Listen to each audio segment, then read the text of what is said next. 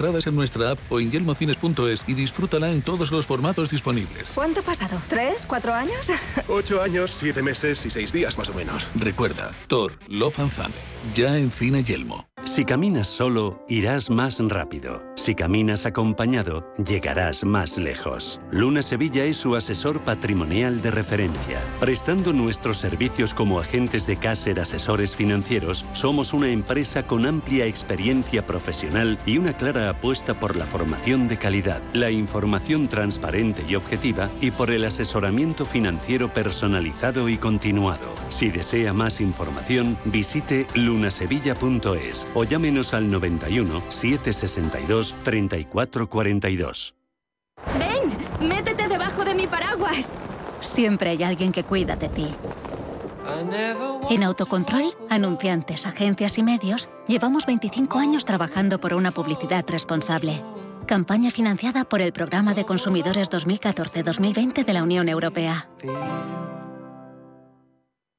Visión global con la generación Silver, la generación que emprende, que se digitaliza, que se reincorpora al mundo laboral y que se reinventa profesionalmente. Porque el talento sí tiene edad, queremos sacarle el máximo partido a su experiencia. Recuerde, los martes tiene una cita a las ocho y media de la tarde en Visión Global, con nosotros y con los senior.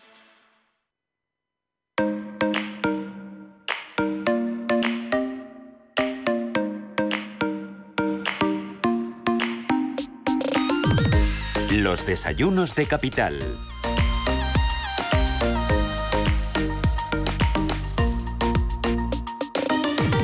Esta mañana hablamos con Arvalia, una consultora especializada en asesorar financieramente a las empresas. Nació hace dos años y nos acompañan en estos desayunos esta mañana Javier Marichalar, es socio director de Arvalia. Javier, bienvenido, buenos días, ¿cómo estamos? ¿Qué tal? ¿Qué tal? Buenos días. Pues muy bien, muchas gracias. Encantada de tenerte en estos desayunos y también saludamos a Inés Navarrete, directora de consultoría de Arvalia. Inés, bienvenida. Buenos días, ¿cómo estamos? ¿Qué tal? Buenos días, Elena. Encantada de estar aquí. Igualmente por recibiros a vosotros dos, porque eh, eh, decía yo hace unos minutos, hace un minuto que nacisteis hace dos años eh, y por qué monta Javier Marichalar Arvalia precisamente hace dos años. Bueno, pues la idea de montar Arvalia eh, fue eh, poner el conocimiento de nuestro equipo eh, al servicio de pequeñas y medianas empresas. Esa es un poco la filosofía. Nosotros, aunque venimos de empresas relativamente grandes todos en el equipo, conocemos muy bien y tenemos mucha experiencia con empresas pequeñas y medianas, porque por una parte las hemos auditado como auditores externos, las hemos comprado, las hemos integrado dentro de grandes grupos, las hemos gestionado como filiales y sabemos muy bien qué cosas tienen y cuáles les vendría bien tener. Vale, en ese cuáles les vendría bien tener, eh, ¿cómo ayudáis precisamente a esas empresas y, qué servicios ofrecéis? Bueno, eh, básicamente tenemos dos, dos líneas de servicio, que básicamente es la consultoría financiera y las valoraciones. Eh, Javier, pero cuéntanos también en consultoría qué es lo que hacéis, porque hay muchas empresas, evidentemente, existen muchas empresas de consultoría, pero ¿qué es lo que hace Arvalia? Pues mira, Elena, es muy sencillo. La mayoría de las pequeñas y medianas empresas pues tienen un departamento de administración, también pueden tener una gestoría que les lleva la contabilidad, etcétera, pero no cuentan con una figura que es clave, que es un financiero experimentado, que lógicamente pues por su tamaño no pueden muchas de ellas permitírselo, ¿no? Esto hace que, que no puedan, pues por ejemplo, realizar análisis en profundidad de sus diferentes actividades, ¿no? Las rentabilidades, la generación de caja real de las diferentes líneas de negocio o que no planifiquen adecuadamente el negocio desde el punto de vista financiero. También les cuesta generar información de calidad para la toma de decisiones. O, por ejemplo, también eh, preparar un plan de negocio sólido y bien estructurado, con objetivos bien definidos. O quieren mejorar sus procesos y no, saben cómo hacerlo exactamente. Y también es importante el acometer procesos que se salen del día a día, como puede ser, por ejemplo, una adquisición, una integración o negociar una operación con un banco, etcétera, eh, pues para todo eso no tienen un, financiero experimentado. Entonces, Arvalia lo que hace eh, simplemente pues es por un coste mucho menor al que sería tener un al que supondría tener un financiero experimentado en plantilla, pues provee estos servicios a, estas empresas eh, pequeñas y medianas aportando ese, ese conocimiento y ese valor. Vosotros eh, aportáis, eh, te iba a hacer un valor añadido y efectivamente, eh, apuntabas tú que hay muchas empresas que no tienen esa figura. para todas aquellas empresas, por ejemplo, que nos estén escuchando ¿no? y que deseen teneros evidentemente a vosotros para ayudarles, cuéntanos un poco cómo organizáis el trabajo y cómo funciona, Javier. Bueno, básicamente puede ser un apoyo puntual para realizar un proyecto concreto ¿no? Pues puede ser una valoración, un plan, una refinanciación, un plan de negocio, en fin, un proyecto, digamos, pues concreto, o bien un apoyo continuado para prestar ese apoyo un poco que mencionaba antes, ¿no? En el área de análisis, etcétera, y, luego también pues eh, ir transformando la compañía en, lo en la medida de lo posible, ¿no? O sea, nosotros un objetivo también es intentar que la compañía vaya madurando con lo que nosotros aportamos. Eh, eh, esta pregunta es para los dos, tanto para Inés como, como para ti, porque, eh, claro, hay que ver los resultados, ¿no? ¿Cómo se ven los resultados y, y, cuál es el impacto de, lo que hacéis? Empiezo por Inés. Pues mira, el impacto es enorme. si quieres un poco por mencionar, mm. te puedo mencionar alguno de ellos. Y pues el primero es que cuando analizamos los márgenes y los resultados y también la generación de caja por actividades, eh, imputamos los costes de una, eh, a cada una de ellas y nos hemos encontrado en muchas ocasiones que hay actividades que no son rentables para, nuestro cliente y que, y que el, cliente no tenía para nada esa, esa visión de, del negocio. Luego, en otras ocasiones, en muchos, en muchos clientes también hemos implantado el proceso de presupuesto, eh, implicando a las personas claves de la compañía, proyectando el negocio, analizando bueno, pues riesgos, oportunidades, discutiendo distintas variables y esto les, les aporta muchísima, muchísima, muchísima visión. Y luego también eh, muchos de nuestros clientes tenemos reuniones trimestrales donde analizamos por la cuenta de resultados, la generación de caja y se hace un seguimiento de, todos los planes de, acción en cada una de las áreas del negocio. todo, todo, esto genera un impacto, un impacto bastante significativo en, nuestros clientes. Eh, eh, yo quería también preguntar, Inés, hablabas tú de, ese proceso, un poco ¿Qué, os diferencia ¿no? Eh, del resto? Pues mira, nuestra idea es que eh, la empresa crezca y sobre todo que absorba de nosotros eh, lo que sabemos, enseñar a los equipos a hacerlo ellos mismos y, intentamos que la empresa asimile y aprenda pues, parte o, los conocimientos críticos y procesos financieros más mm. críticos. Lo demás es muy importante incidir en que el trabajo lo realizamos profesionales que tenemos más de 15 años de experiencia en el área financiera. En Arvalia no hay principiantes que mandemos a los clientes a realizar el trabajo. Eh, además, el cliente siente al responsable del proyecto como uno más del equipo. Es decir, aspiramos a ser la persona de confianza de los socios para cuestiones financieras y alguien al que pueda acudir eh, que conozca en profundidad eh, el negocio. Pero vamos, en conclusión, eh, todo lo que hacemos subyace la idea de potenciar la empresa, buscar oportunidades de mejora y, crear, y, crear, y crear valor. Eso es fundamental lo que dices, ¿no? Cree que hablas tú de las empresas y, claro, para aquellas empresas que nos estén escuchando, puede decir, os dirigís, pero ¿a qué tipo de empresas y a qué tipo de sectores? Pues mira, nos, eh, dirigimos a, todas las empresas, todas aquellas empresas que quieran mejorar su gestión, profesionalizarla y, mejorar eh, en su toma de decisiones. Suelen ser empresas pequeñas y medianas, no startups ni grandes compañías que ya tengan un equipo financiero eh, potente. Eh, y luego en cuanto a sectores, bueno, pues trabajamos con, tenemos clientes eh, de todos los sectores, energéticos, industrial, servicios, de seguros. O sea, trabajamos con todo, con todos los sectores. Javier, em, hay otro de los servicios que habías mencionado que es el de la valoración de empresas. Quiero que nos hables un poquito, ¿no? De, de cómo lo hacéis, cómo valoráis las empresas desde Arvalia. Bueno, pues la, valoración de empresas, que es el otro área un poco que mencionábamos, eh, nosotros nos gusta hacerlo de una manera cercana y didáctica. es decir, que aparte de lo que se hace en un proceso de valoración, que al final es obtener el valor estimado de una compañía. Nos gusta que sea un proceso de aprendizaje y preparación del equipo de la compañía para futuras operaciones corporativas. ¿no?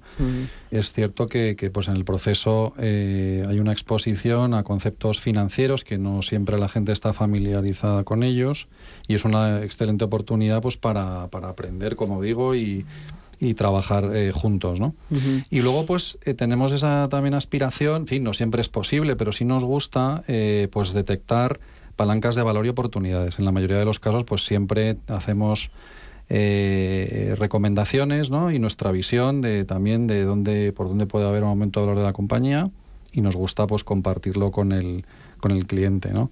y, y, bueno, este ejercicio de valoración que aporta una visión estratégica ¿no? mediante la proyección del negocio a medio o largo plazo pues creemos que realmente es, muy interesante, ¿no?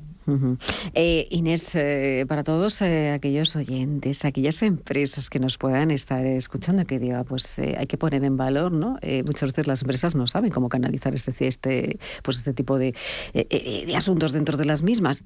¿Dónde se pueden encontrar?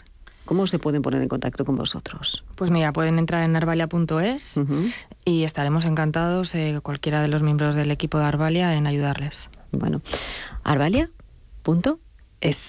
Allí se, os pueden encontrar. Eso es. Y allí os llaman, pues pueden llamar, pueden contactar con vosotros. Ahí pueden encontrar toda la información necesaria y pueden llamarnos o bien rellenar un formulario para y nosotros les, les contestaremos lo más rápido posible. Nos pondremos en contacto con ellos. Bueno, pues enhorabuena eh, por lo que hacéis, por poner en valor ¿no? Eh, este tipo de, servicios, porque como decíamos, sois una eh, consultora especializada también en asesorar financieramente a las empresas y eso en la actualidad es muy importante hacerlo, pero hacerlo sobre todo bien, eso es más importante. Pues Javier Marichala, socio director de Arvalia, muchísimas gracias por acompañarnos y también a Inés Navarrete, directora de consultoría de Arvalia. Gracias. Muchísimas gracias, un placer, muchas gracias. gracias. Gracias a ti.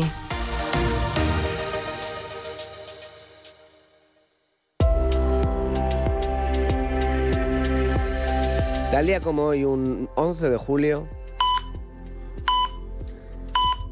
En el año 2000, el Hospital Universitario La Paz de Madrid anunció que había logrado el primer trasplante combinado de hígado e intestino que se realizaba en nuestro país. La receptora fue una niña de 28 meses que padecía una enfermedad intestinal que le impedía alimentarse por vía oral. La intervención duró más de 12 horas e implicó a 50 profesionales. En 2003, el gobierno español aprobó el despliegue de 1.300 militares en Irak. La justificación fue una supuesta tenencia de armas de destrucción masiva por parte del país. Esta invasión fue controvertida y, según declaró en 2004 el presidente de Naciones Unidas, la intervención militar fue ilegal. En España, este movimiento militar se tradujo en manifestaciones masivas en contra de la guerra. Y tal día como hoy, todos estuvimos bien pegados a la televisión. Se celebraba la final del Mundial de Fútbol. En 2010, la selección española de fútbol se proclamó campeona gracias a un gol de Iniesta que tardó en llegar. Durante la prórroga, el futbolista lanzó a puerta y marcó el 1-0 que nos permitiría alzarnos con la copa. Todos los eh, aspectos de este complejo. En 2016, en Reino Unido, Theresa May fue elegida líder del Partido Conservador. May fue la segunda mujer en ocupar el cargo tras Margaret Thatcher, que ocupó este cargo del 79 al 90 a finales de junio de 2016, después de que Cameron anunciara que renunciaría al cargo de primer ministro antes de octubre de ese mismo año, tras los resultados del referéndum sobre la pertenencia a la Unión Europea. May anunció su candidatura para sucederlo, partiendo como favorita y tras la renuncia de su principal rival, la conservadora, fue declarada líder del partido.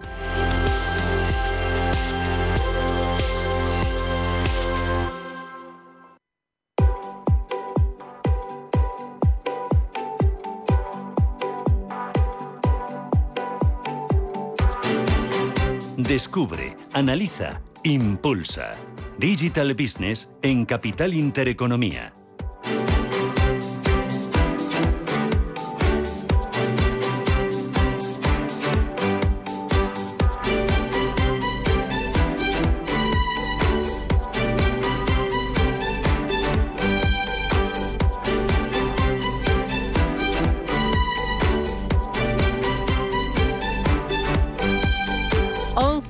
Y 20 minutos de la mañana. Esto es Radio Intereconomía y abrimos nuestro Digital Business. Ya tengo a mis invitados sentados en la mesa. Me acompaña Salvador Molina, presidenta del Foro Ecofin. Salvador, ¿qué tal? ¿Cómo vas? Muy buenos días. Aquí en el sprint final, que mañana tenemos un día intenso con la asamblea anual del clúster bueno, y previamente tú el Innobank. tienes días inmensos, ¿no? Bueno, de eso se trata, ¿no? De tener la agenda llena como tú. Se hace lo que se puede.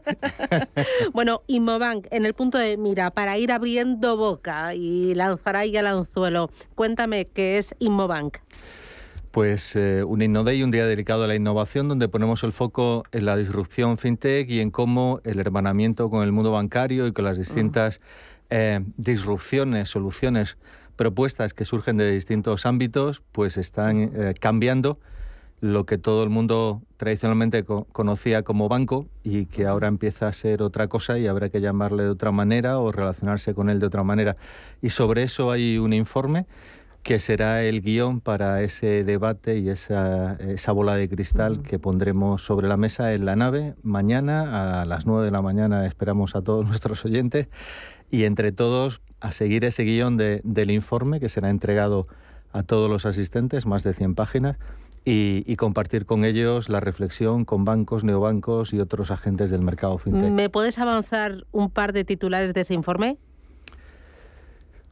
Pues que la banca de hoy en día dejará de ser una banca desde el teléfono móvil, es decir, todo el mundo sabe que era una banca sin ladrillo, ahora va a ser una banca incluso sin, sin móvil y por tanto habrá que acostumbrarse a medios de pagos y a relaciones con las entidades bancarias desde comunidades y, otros, y otras relaciones. Y en segundo lugar, que dentro del ecosistema FinTech Madrid es la mayor plaza dentro del continente europeo, la cuarta dentro del contexto internacional y que por lo tanto este crecimiento de más de un 30% anual se está haciendo notar en los últimos años en Madrid pero va a seguir creciendo en los próximos años y de ese cambio de paradigmas pues hay que participar. ¿no? Bueno, hemos lanzado el anzuelo, voy a presentar al resto de los invitados, me acompaña Luis Asensio, Softec. ¿Qué tal Luis? Bienvenido. Hola, buenos días. Bueno, encantada de tenerte aquí en esta mesa. Rafael Conde, ¿qué tal? Buenos días. Muy buenos días. Desde Softec también, encantada de conocerte. y Pablo Ruiz, ¿cuánto tiempo sin verte? ¿Qué tal? Buenos días. ¿Qué tal, Susana? Pues nada, encantado de estar aquí con vosotros otra vez, eh, después de un periodo fuera y, nada, con muchas ganas de hablar de fintech y de, la innovación en la banca. Bueno, yo también tenemos aquí una voz más que autorizada, pertenece al grupo Rural Cajas. Eh, enseguida vamos con ello, pero antes, si me permitís, voy a poner el foco en las finanzas y en las aplicaciones descentralizadas. Internet ha encontrado la respuesta a la inseguridad de muchos usuarios a través de las aplicaciones descentralizadas. ¿Qué función cumplen estas plataformas? Nos lo cuenta Mireia Calderón.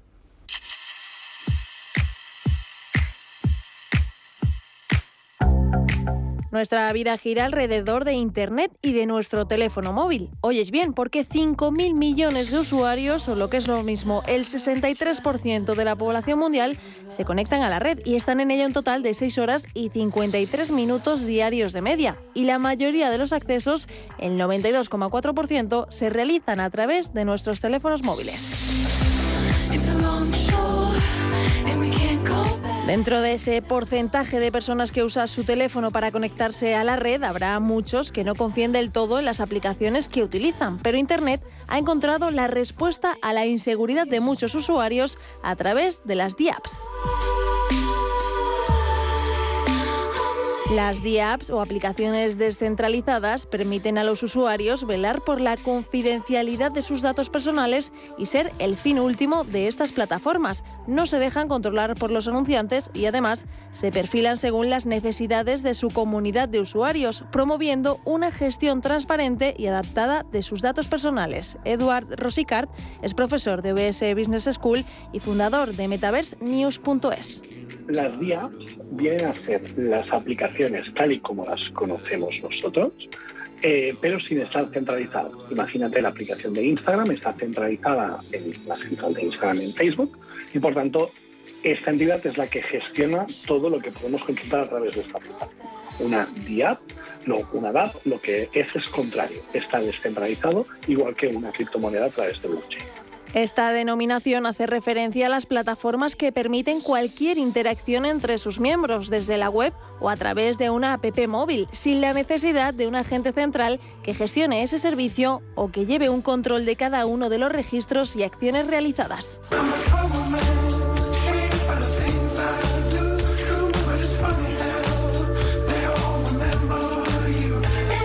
Las DIAPs son aplicaciones, como hemos dicho, descentralizadas que utilizan blockchain para que los usuarios se relacionen directamente entre ellos y cierren acuerdos sin que exista una entidad central que gestione el servicio. Pero ¿cómo podemos diferenciarlas?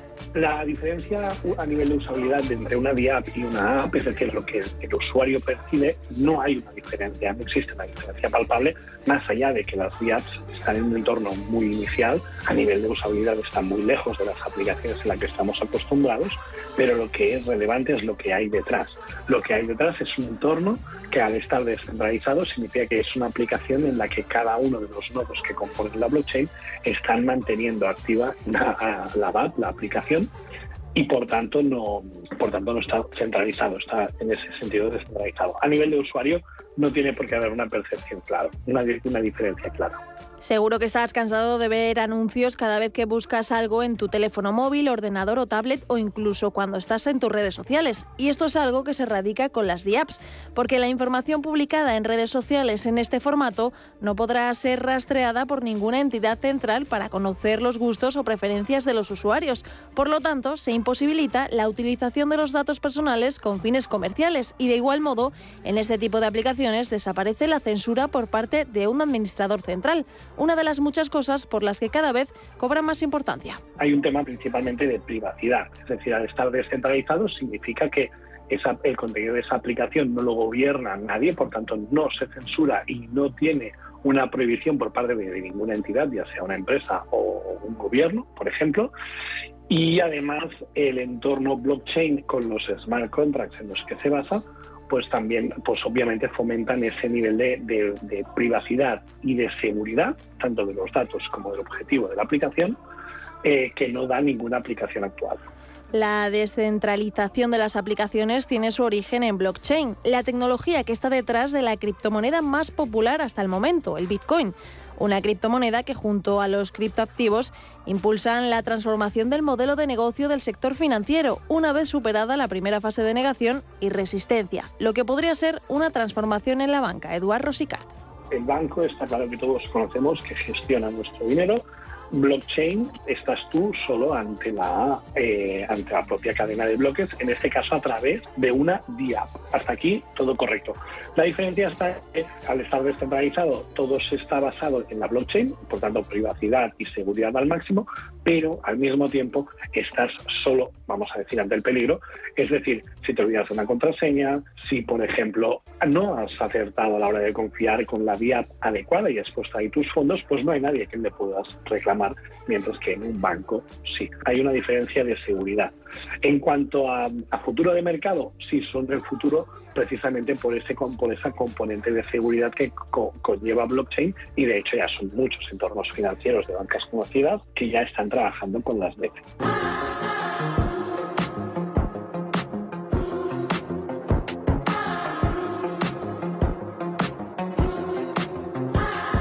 Las aplicaciones gratuitas han tenido un enorme auge. Sin embargo, ahora los nuevos usuarios comienzan a preguntarse dónde está el beneficio de estas plataformas. Y las conclusiones a las que han llegado no les han gustado mucho, por ello cada vez están empleando más aplicaciones descentralizadas.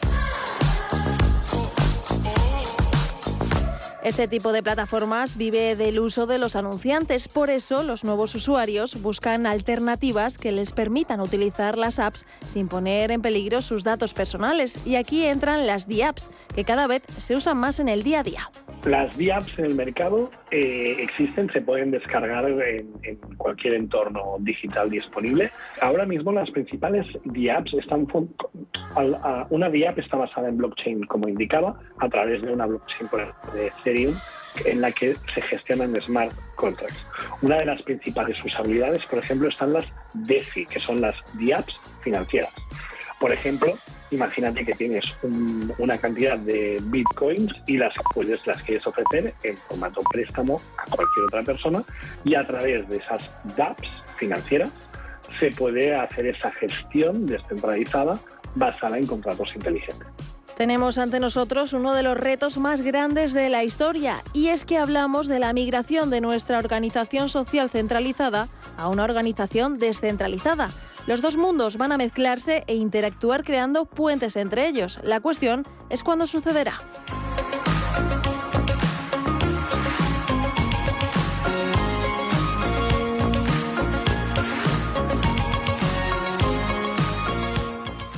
¿Sabes que tomando dos litros de agua Sierra Cazorla te aporta el 30% de magnesio que necesita tu cuerpo? Y además es baja en sodio. No existe otra igual. Agua mineral Sierra Cazorla. Si te da por hacer más por el planeta de lo que ya haces, en el Santander calculamos tu huella de carbono y te mostramos proyectos sostenibles para compensarla desde la app. Si te da por ayudar más, Santander te ayuda a ayudar. Por si te da, Santander. Por ti, los primeros. Flovers es una plataforma de crowdfunding para invertir en fotovoltaica desde solo 1.000 euros. El proyecto Violeta es una oportunidad de inversión en la que darás un préstamo a un proyecto fotovoltaico situado en Aragón. Obtendrás una rentabilidad superior al 5%. Entra en flovers.com e invierte en este proyecto para mejorar el medio ambiente.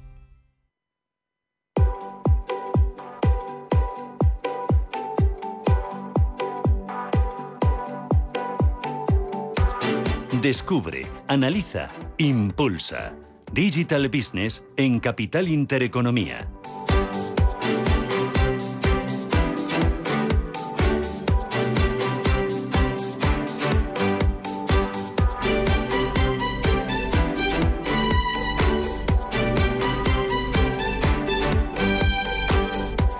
Digital Business, hoy con Salvador Molina, con Luis Asensio, con Rafael Conde, con Pablo Ruiz y también con Elena del Pozo.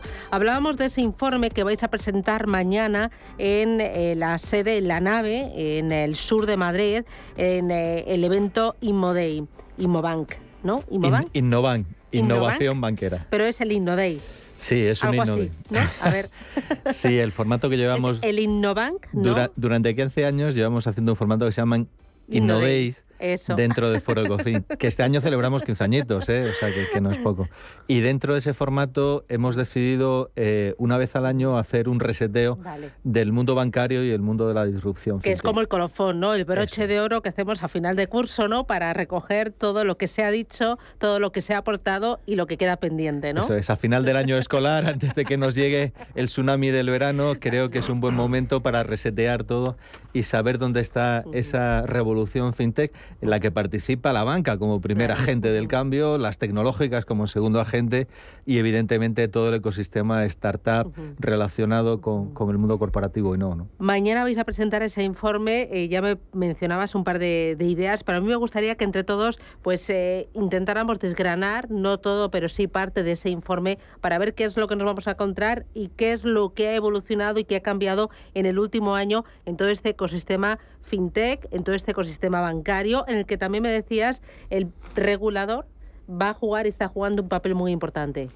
Sí, yo, creo que una de las grandes diferencias que ha habido en esta evolución, ¿no? desde las primeras llegadas de las primeras fintech como operadores de nicho, como oportunistas de nicho, se les ha llegado a denominar, pues ha habido una, una convergencia entre el mundo bancario, asegurador y, y, entidades tecnológicas hacia ese acercamiento a lo que estaban haciendo eh, esto, este mundo más startup. Muchos de ellos eran directivos de banca que eh, ponían en marcha su propio proyecto eh, fintech y en esa conjunción de, necesidades, en ese open banking del cual llevamos hablando en los últimos años, que es un mundo de colaboración entre entidades bancarias y otros agentes fintech del entorno, también compañías aseguradoras e insurtech, y en todo ese ecosistema yo creo que, eh, pues la última novedad es la incorporación a ese relato de innovación abierta que aportan los propios reguladores, que de alguna manera aporta la administración y aquellos encargados de la supervisión bancaria. Y el instrumento creado para ello es el famoso sandbox. ¿no? Llevamos eh, algo menos de dos años en España disfrutando de la herramienta. Ha habido tres cortes, ha habido tres entradas de proyectos bajo ese sistema de, banco de arena, ¿no? de, banco, de, pruebas. Y en ese banco de pruebas es donde ya se están realizando algunas de esas disrupciones, eh, ensayando con ellas, mejorando el modelo de relación desde el primer corte hasta el tercero en esa relación o sensibilidad que tienen los propios reguladores con, los, con las entidades eh, que llevan allí sus proyectos. Casi todos los proyectos son en colaboración entre grandes entidades que lideran los proyectos y otras entidades de menor tamaño, consideraríamos que son fintech, eh, que aportan su, especialización y su conocimiento y por tanto son ecosistemas de innovación abierta, de innovación abierta en materia financiera y con la supervisión de los reguladores. Y yo creo que ese laboratorio, con tantas batas blancas de distintos operadores, es enormemente enriquecedor y está haciendo que Madrid sea una de las plazas de las pistas de aterrizaje más importantes del ecosistema fintech que vienen atraídos por muchas cosas y entre otras por el sandbox. ¿no? Pablo, ¿cómo lo ves tú? Sí, bueno, yo creo que, que un poco em, eh, lo que se pretende con ese sandbox ¿no? que comenta eh, Salvador es eh, pues acercar ¿no? tanto la banca como, como las startups y el regulador de manera que, que podamos trabajar conjuntamente y, de una manera muy colaborativa. Em, creo que es muy importante eh, esa colaboración. Eh, nosotros apostamos por, por la colaboración abierta y, por la innovación abierta desde el punto de vista de, buscar ¿no? Eh, nuevas innovaciones que podamos llevar a, mercado. Y, bueno, aquí la, regulación pues juega un papel fundamental ¿no? para poder hacerlo. Rafael. Bueno, yo creo que un, elemento interesante y que mañana yo creo que vamos a tener la oportunidad de, poner en común en el evento es, es conocer cuál es la estrategia de las entidades financieras respecto a estas tendencias fintech que mañana se van a presentar en, el informe. ¿no? Por ejemplo, uno de los datos que presenta el informe del ecosistema fintech es eh, que para 2024 el 99% de las transacciones fintech en España eh, estarán ocupadas por pagos, digitales y finanzas personales. ¿no? Yo creo que es interesante conocer qué, van qué opinan las entidades financieras de este dato, si esto es porque son nichos de negocio en donde las entidades financieras pues eh, no quieren entrar y lo dejan abierto a que las entidades, las fintech puedan, puedan eh, traer su disrupción en este, en este ámbito. Si es porque ya se está dando esa colaboración a través de estos sandbox que, que estáis comentando y, y, las entidades financieras están colaborando con las fintechs en el ámbito de pagos digitales, o si realmente es que este es un nicho de mercado realmente potente, el crecimiento de los pagos digitales durante estos dos últimos años en los que bueno, la situación que hemos tenido de, pandemia pues, ha hecho que se ha disparado el uso de los pagos digitales globalmente y realmente lo que se ha producido es una competencia ¿no? entre, entre entidades financieras y fintechs en este contexto que, bueno, pues que, tiene un nicho de mercado importante. Y de las tres opciones, ¿qué pensáis? Que, eh, ¿Cuál es eh, la acertada? Bueno, yo creo que ha habido, ha habido una evolución también muy rápida, igual que la tecnología en, la forma en la que los bancos llamados tradicionales eh, están viendo el fenómeno fintech, ¿no?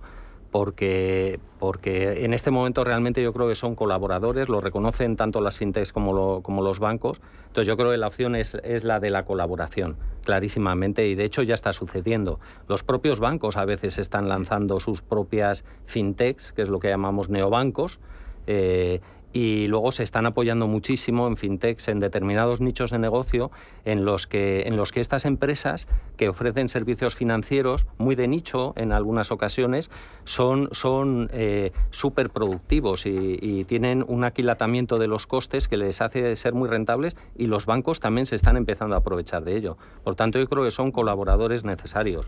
Eh, Pablo, tú que eh, llevas ya mucho tiempo siguiendo todo el ecosistema fintech, ¿ha evolucionado el papel de la banca y cómo ve la banca a las fintech en estos años? Antes quizás la menospreciaba porque pensaba que no pintaba nada y, ahora lo ve como un colaborador, no como un enemigo. Sí, sí. Bueno, yo, yo más que menospreciar, que me parece un término un poco peyorativo, ¿no? Eh, yo diría que... Bueno, la ignoraban. Yo, diría que, bueno, que, que, mm, que bastante teníamos en, los que nos dedicamos esto desde el punto de vista de la banca con lo que teníamos que por delante, ¿no? Sobre todo con las consolidaciones de bancos y, la, y las uniones que, y las fusiones, ¿no? En este caso. Eh, y en ese, en ese espacio, en ese hueco es donde nació el fintech, ¿no? precisamente un poco de, esa dualidad entre, entre tecnología y, negocio, ¿no? yo creo que, mm, no, ha sido eh, una... Bueno, la evolución ha sido básicamente exponencial, ¿no? Si, vemos un poco las cifras, ¿no? De, hace 10, 10 años atrás, eh, pues prácticamente no hablábamos del fintech. Eh, o, si hablábamos del fintech nos referíamos principalmente a lo que era la tecnología, eh, digamos, utilizada principalmente por, por la banca o, estábamos dando los primeros pasos. ¿no? Y esa tecnología es la que ha provocado pues que, que, estas startups hayan de alguna manera fomentado esos nuevos modelos de negocio y yo creo que ahora ha madurado tanto el ecosistema fintech, que ya es una realidad y, que se ha eh, bueno, pues, eh, posicionado como, como un elemento fundamental como también el, digamos, lo que la banca ve en las fintechs como un potenciador de su propia innovación. ¿no? Y ahí es donde vemos eh, pues una colaboración abierta y, un, y, un, proceso muy interesante que ayuda a las dos partes, ¿no? Eh, a, las fintech les ayuda desde el punto de vista de la escalabilidad, ¿no? De buscar también modelos de negocio eh, a través de, los bancos y a los bancos nos ayuda también a entrar en nichos de mercado donde antes a lo mejor eh, pues no entrábamos. Rafa.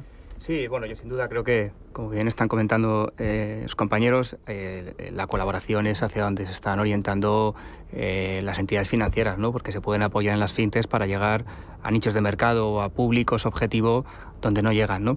Pero es verdad que también se produce una cierta dicotomía, porque, eh, por ejemplo, con el caso de los neobancos, muchas entidades financieras están lanzando sus propios neobancos ¿no? al mercado para competir con otras iniciativas, con otros neobancos que están eh, capitalizando un público, pues quizás un público más joven, un público mucho más abierto a la, a la banca 100% digital. ¿no?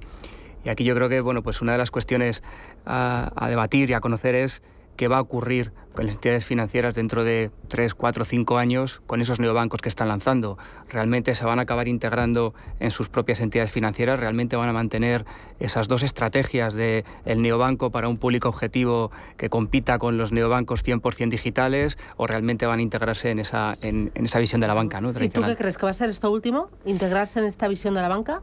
Yo creo que sí, porque al final, eh, para una entidad financiera, el, las entidades financieras tienen obviamente el objetivo de digitalizarse completamente.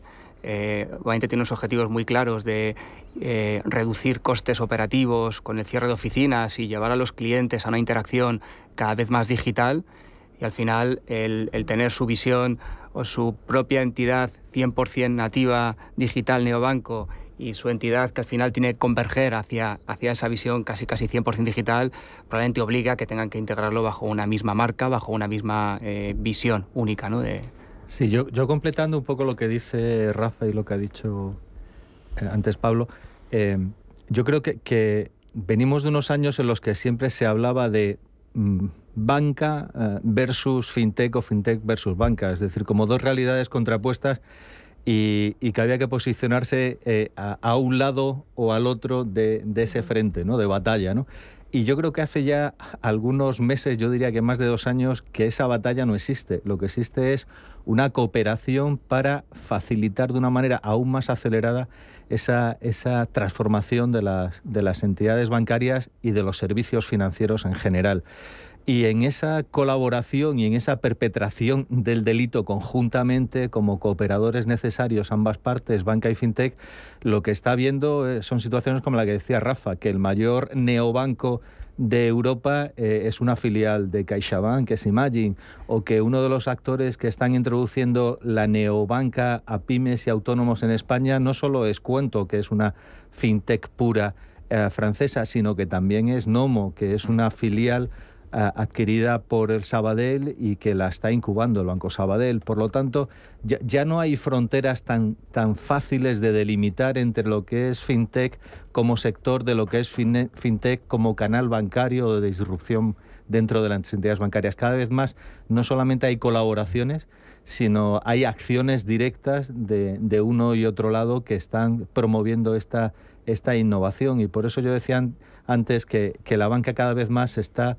transformando para, para ser una banca eh, que aporte servicios y soluciones desde, desde la sombra, desde, desde el otro lado de la prestación de servicios, etcétera, etcétera. Pero es que en el fondo, cuando hablamos de entidades bancarias, realmente estamos hablando como de tres realidades distintas. ¿no?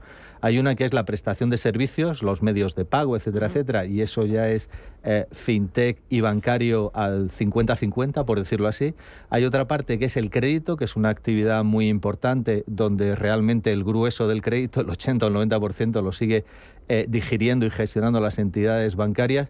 Y en tercer lugar, hay una actividad que nunca perderá el 100% las entidades bancarias, que son las entidades de depósito, es decir, lo que define según Banco de España, a, los bancos, cajas de ahorros y cooperativas de créditos, a esos tres gremios, es que son entidades de depósito y por tanto necesitan una especial supervisión y vigilancia por parte de los poderes del Estado. Y esa actividad de entidad de depósito yo creo que no se va a perder nunca, ¿no? Luis. Sí, además yo, yo creo que aquí, hablando de, de fintechs, hablando de neobancos, de, de, banca tradicional en general, hay dos factores que son importantísimos y también nos marcan un poco el, el porqué de esta colaboración cada vez más estrecha, que es la tecnología por un lado, lógicamente. Estamos en un momento en el que la tecnología ha dado un avance y está, está progresando exponencialmente. Eh, y luego, por otro lado, los costes. Entonces, eh, claro, tanto las fintechs como los bancos eh, yo creo que también lo que se están dando cuenta es que en vez de meterse en una pelea entre, entre ellos, lo que tienen que hacer es, es colaborar junto con las, con las empresas tecnológicas, ¿no? como nosotros.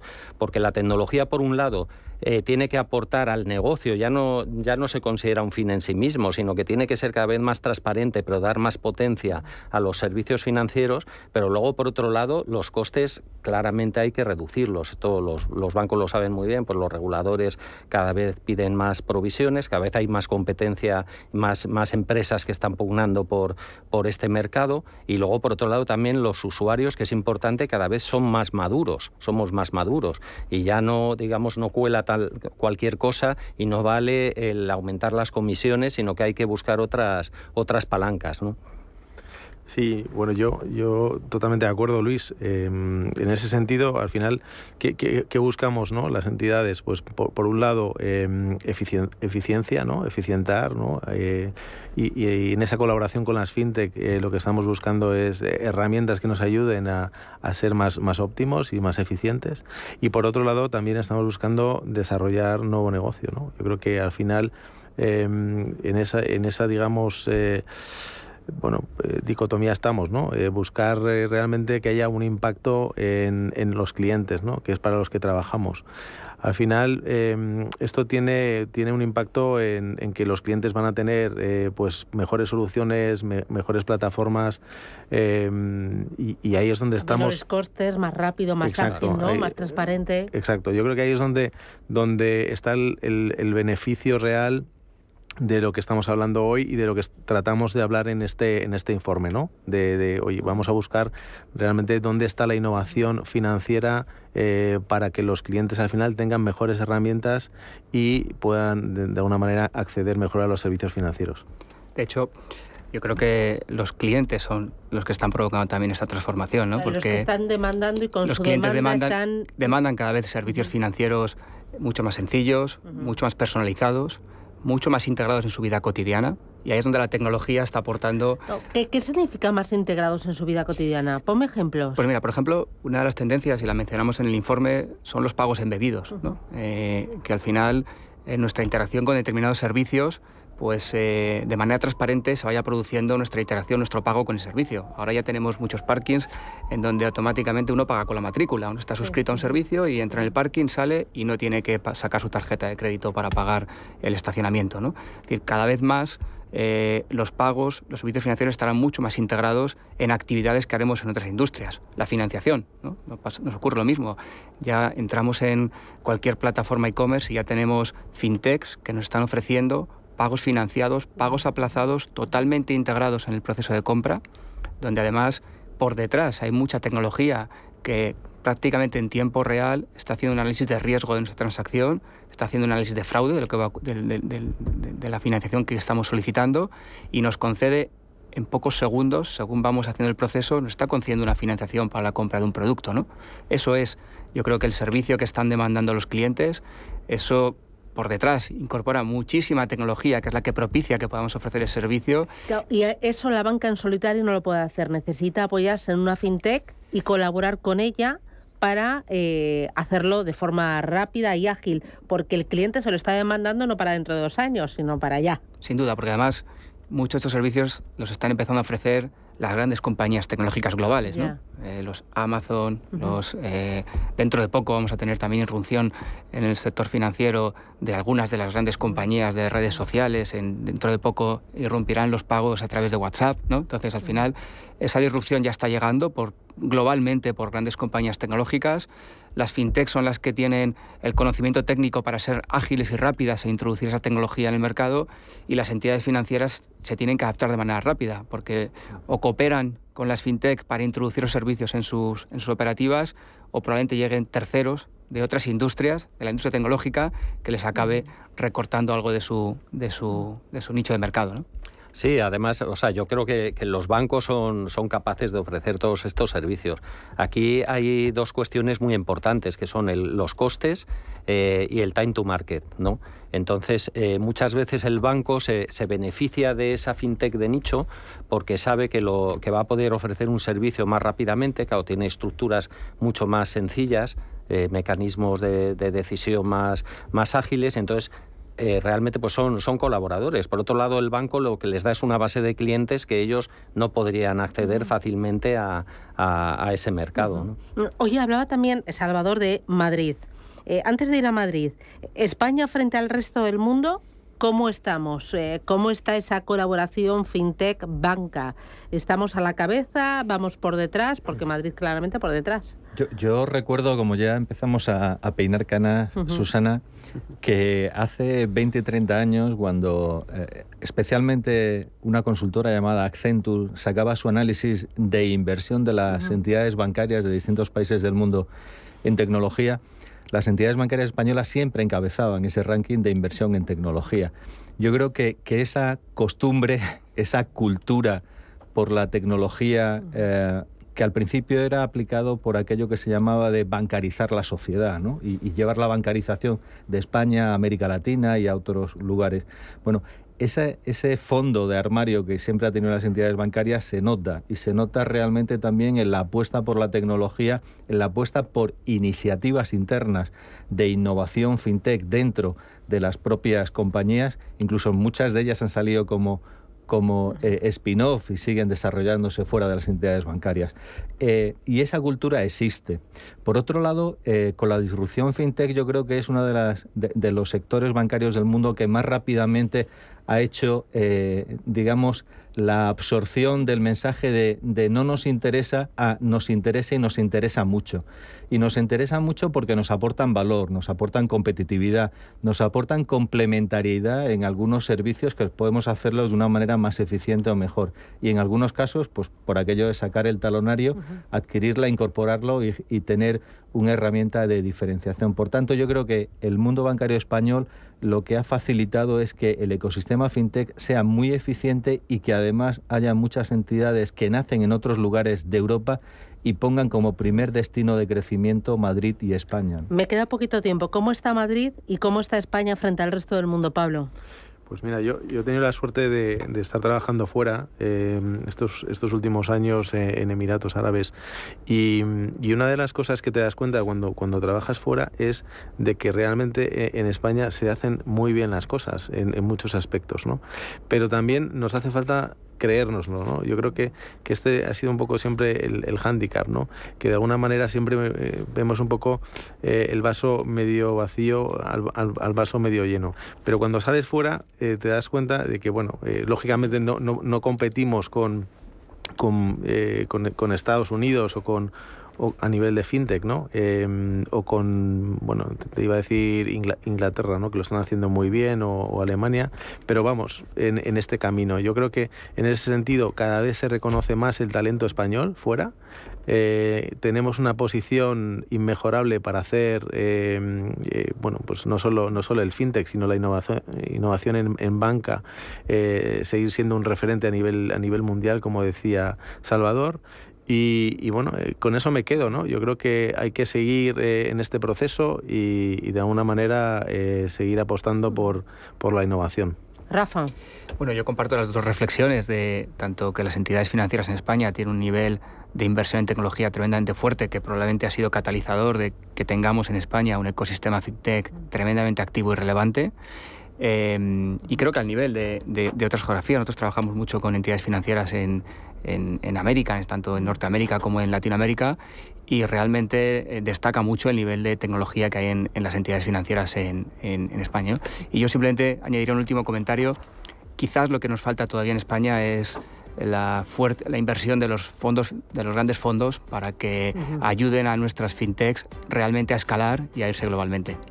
Sí, y ya por, apostillar un último comentario, es que el talento siempre lo hemos tenido, lo seguimos teniendo, y yo creo que lo que está cambiando, y además es cierto, es que está cambiando con fuerza, es que ahora estamos empezando a colaborar. Que nos vamos mañana, cita importante. Mañana a las 9 de la mañana os esperamos a todos en la nave, el centro de inspiración del Ayuntamiento de Madrid. Estaremos toda la mañana y prometo buen café y también eh, un buen almuerzo, tipo eh, eso que llamaba antes vino español. Me pues, encanta. Para hacer networking y compartir. Pues allí nos vemos. Salvador Morina, presidenta del Foro Ecofin, Luis Asensio y Rafael Conde desde Softec y Pablo Ruiz desde Banco Cooperativo Grupo Caja Rural. Gracias, que vaya todo muy bien y hasta pronto. Un abrazo. Adiós. Gracias.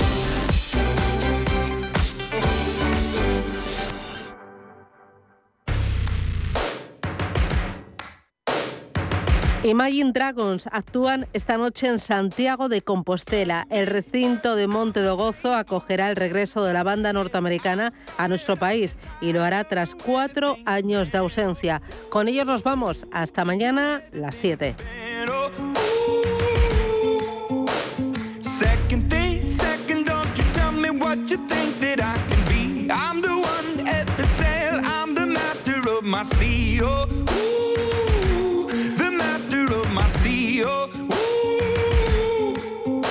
I was broken from a young age, taking my soak into the masses, writing my poems for the few that look at me, took to me, shook at me, feeling me, singing from heartache, from the pain, taking my message from the veins, speaking my lesson from the brain, seeing the beauty through the. Hey, you make me up, you make me a believer.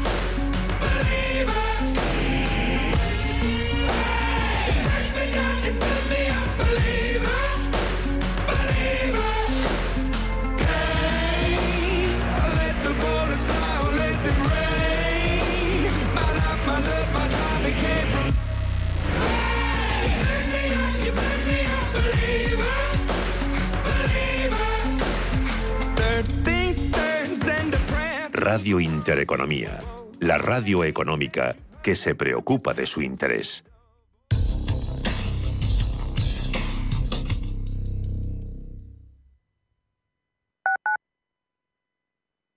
Urbanitae es una nueva plataforma de inversión inmobiliaria que te permite invertir a lo grande con cantidades pequeñas. Uniendo a muchos inversores, logramos juntar el capital suficiente para aprovechar las mejores oportunidades del sector. Olvídate de complicaciones. Con Urbanitae ya puedes invertir en el sector inmobiliario como lo hacen los profesionales. Somos aquello que siempre quisiste ser. Creamos aquello que siempre quisiste tener.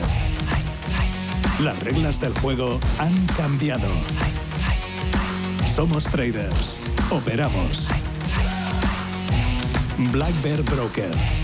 El broker de los traders. ¿Está buscando a alguien que valore sus finanzas? ¿O tal vez un financiero que tenga valores? Si lo que quiere es entender la economía, no se pierda Finanzas y Valores, los lunes de 2 a 3 de la tarde en Radio Intereconomía. Inversiones inmobiliarias Grupos Eneas, cesiones de créditos, inmuebles en rentabilidad, compra, reforma y venta. Infórmese en el 91